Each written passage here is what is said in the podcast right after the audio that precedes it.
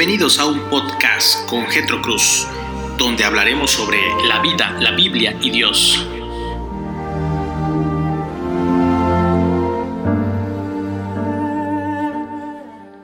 Bienvenidos sean el día de hoy a este podcast, hoy 25 de junio del 2020. Te mando un fuerte abrazo y un gran saludo a la distancia desde la ciudad de Chetumal, la capital del estado de Quintana Roo.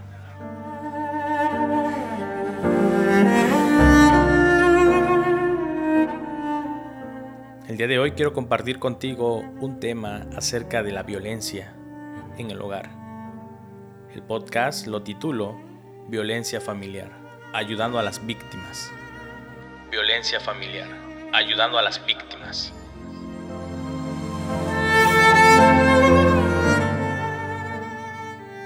El Salmo capítulo 9, versículo 9 nos dice, Jehová será refugio del pobre, refugio para el tiempo de angustia. Aún en la iglesia hay matrimonios que en público parecen estar en paz, pero sin embargo están en guerra. Se atacan, se defienden, como si estuvieran en medio del campo de batalla, usando tácticas manipuladoras, como si fueran guerrilleros, y declaran tregua temporalmente. Aunque cuando se ha declarado la guerra hay pecado por ambas partes, generalmente las guerras matrimoniales son violentas, donde el hombre fuerte oprime a la mujer. Pero quiero decir que también hay casos donde la mujer es fuerte y oprime al varón, incluso con violencia física. Pero el día de hoy quiero enfocarme hacia la violencia contra la mujer. Pero por la gracia de Dios, tanto estas mujeres u hombres comenzarán a buscar ayuda en la iglesia. Cuando lo hacen, ¿cuáles son algunos parámetros bíblicos básicos que guiarán tu ministerio a ayudar tales víctimas? Primero que nada debes oír el llanto del oprimido. La víctima debe ser escuchada. Como imitador de Cristo, usted comienza escuchando el llamado del afligido. Esto lo menciona la Biblia en el Salmo capítulo 10, versículo 17. O también lo podemos encontrar en el capítulo 22, versículo 24. Esto es algo evidente. No puede haber otro punto de partida, pero para escuchar es más que simplemente recaudar información o dar un primer paso superficial. En primer lugar, nuestro Señor alienta el llanto del oprimido. La cantidad de salmos en los cuales el autor clama a Dios pidiendo protección lo demuestra. Servimos a un Dios amoroso que nunca se cansa de escuchar y de socorrer a los necesitados. Dios es el juez justo que oye la injusticia y odia la opresión, pero es más que un juez. Él es en su amor perfecto el que se acerca al pueblo oprimido, o sea, nosotros. Dios es el oidor, el buen pastor, compasivo que escucha al débil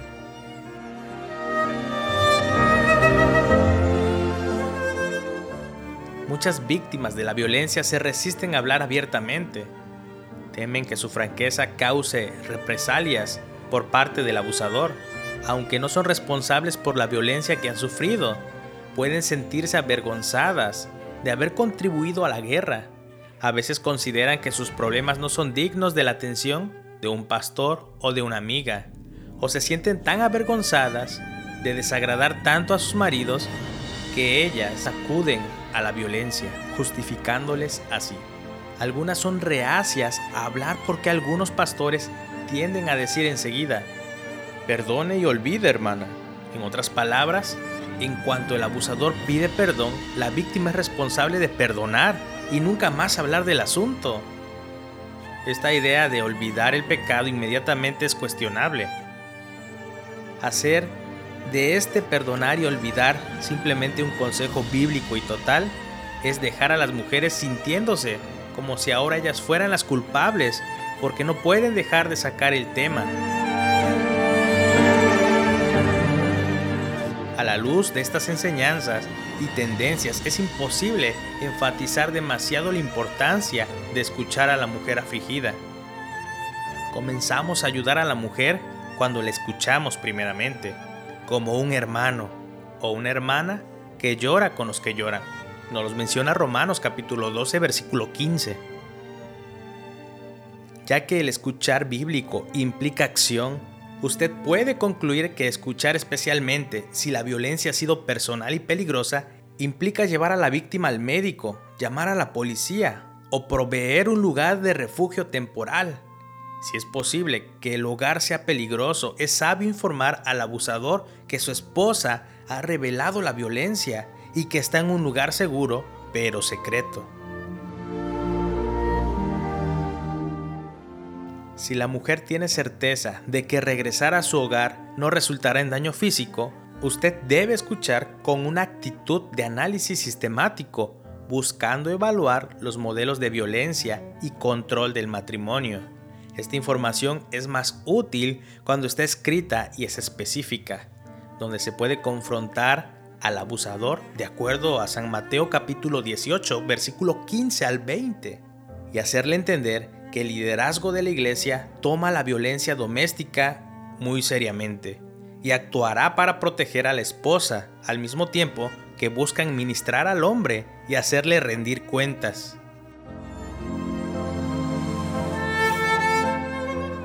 Usted enseña al oprimido a poner su esperanza en Dios. La víctima debe ser alentada en su fe. Como en todo sufrimiento, puede pensar que Dios es indiferente y esto no le importa, o puede pensar que el abusador es todopoderoso. De cualquier manera, la aflicción siempre es una oportunidad para que el pueblo de Dios conozca y cuente con Dios, que oye. Además, si la víctima va a acercarse en amor a su abusador arrepentido y abrirse a amarlo y a confiar en él, debe ser sostenida por una fe robusta. Saber lo siguiente será muy importante para ella. Inciso A. Dios no se olvida y lo encontramos en el Salmo 10 o en el Salmo 56 versículo 4. Los problemas personales no significan que Dios ha abandonado a su pueblo. Por el contrario, la Biblia constantemente nos recuerda que Dios responde a las oraciones de los oprimidos, aunque no siempre vemos la liberación inmediatamente. Dios sin duda libera a su pueblo, Dios no ha terminado su obra en nosotros. Recuerde a las víctimas que mantengan los ojos bien abiertos, observando la mano poderosa de Dios en sus vidas. Inciso B. Jesús conoce nuestros sufrimientos. Jesús experimentó violencia de parte de su propio pueblo, en su propio cuerpo. De hecho, su experiencia es aún más intensa que la nuestra porque sufrió hasta la muerte. Considerar este sufrimiento puede aminorar el pesar de la mujer. Para la mujer que se siente abandonada por Dios, el sufrimiento de Jesús puede ser un gran consuelo que excede la comprensión de la mujer que ha sufrido experiencias similares. En un lugar de refugio para mujeres que han sufrido violencia estará rodeada de personas que comprenden. Ante el trono de Dios, en cambio, será abrazada por uno que comprende perfectamente su sufrimiento profundamente y que la ama totalmente. Inciso C. La cruz es evidencia constante del amor de Dios para con su pueblo y la seriedad del pecado. El pecado y el sufrimiento siempre serán un misterio. Ninguno tiene sentido en un mundo que Dios creó como bueno. Sin embargo, lo que está claro es que el amor de Dios, mostrado en Jesús, excede los límites de nuestra imaginación y su justicia deja en silencio a los observadores. En un mundo donde la mujer no puede confiar en una persona más íntima, la mayor bendición que usted le puede ofrecer es la seguridad de la presencia amorosa y observadora de Dios.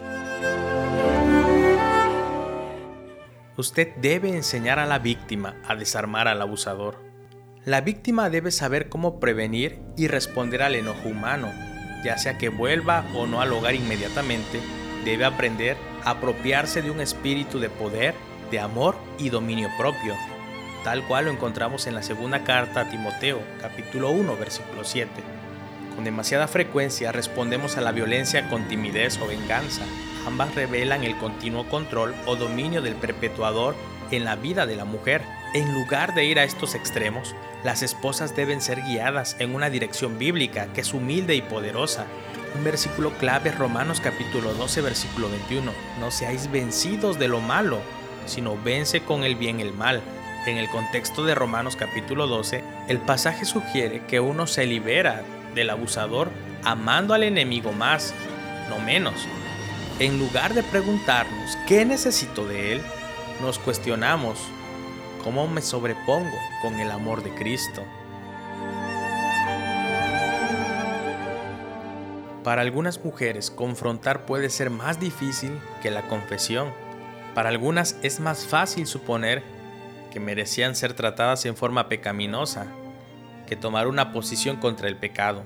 Puede que tengan miedo de que la confrontación lleve al divorcio. Sin embargo, una forma de amar al abusador es mostrar claramente el pecado y sus consecuencias. Minimizar o ignorar esto para ambas partes puede ser espiritualmente mortal Tal confrontación debe llevarse a cabo en la presencia de un tercero. Debemos enseñar a perdonar pronto, pero no permita que el pedido de perdón del abusador sea el fin de la discusión. La reconciliación comienza cuando el abusador pide perdón. En situaciones donde ha habido violencia es evidente que el control y la arrogancia son una forma de vida. Estos hábitos nunca deben ser ignorados con las palabras, ¿me perdonas? La carne y el diablo crecen cuando el dolor y los pecados son escondidos. Porque esto es así. Una forma en que la esposa pueda amar al marido es permitir a su esposo conocer las consecuencias del pecado de él en la vida de ella. Esto no se hace para aumentar el dolor, sino para sanar. enseñemos a hablar con ternura y con amor. En un mundo en el cual la tecnología avanzada es símbolo de poder, nos olvidamos del poder de las palabras. Estas, sin embargo, pueden desarmar a personas enojadas. A una mujer le puede alentar mucho saber esto. La respuesta suave aplaca la ira. Nos los dice Proverbios capítulo 15 versículo 1 aunque ella no es la causa de la violencia, sin embargo, tiene poder para calmar con humildad, ternura y amor.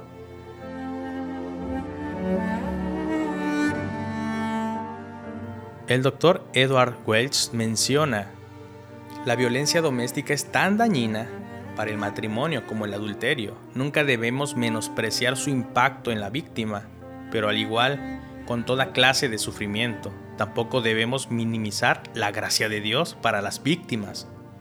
Dios reserva perspectivas únicas de su persona para quienes han sido oprimidos y les da poder para vencer a los enemigos gemelos de la timidez y la ira.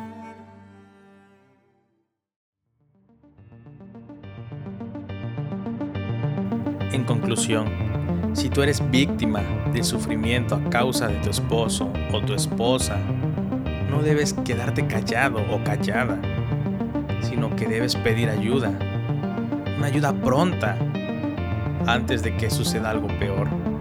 Dios está contigo, no tengas miedo, la iglesia está contigo, no estás solo o sola. Si tú conoces a un amigo, a un vecino, a un familiar que sufre violencia doméstica, tampoco te quedes con los brazos cruzados. Ahí es cuando nosotros mostramos el amor de Cristo para con los demás. Espero que este mensaje haya sido de bendición. Nos vemos el día de mañana. Si tienes alguna pregunta, comentario o sugerencia, puedes escribirme a mi perfil de Facebook, Getro Cruz, o marcarme a mi número celular o escribirme en WhatsApp al 99 94 0805 57. Dios te bendiga.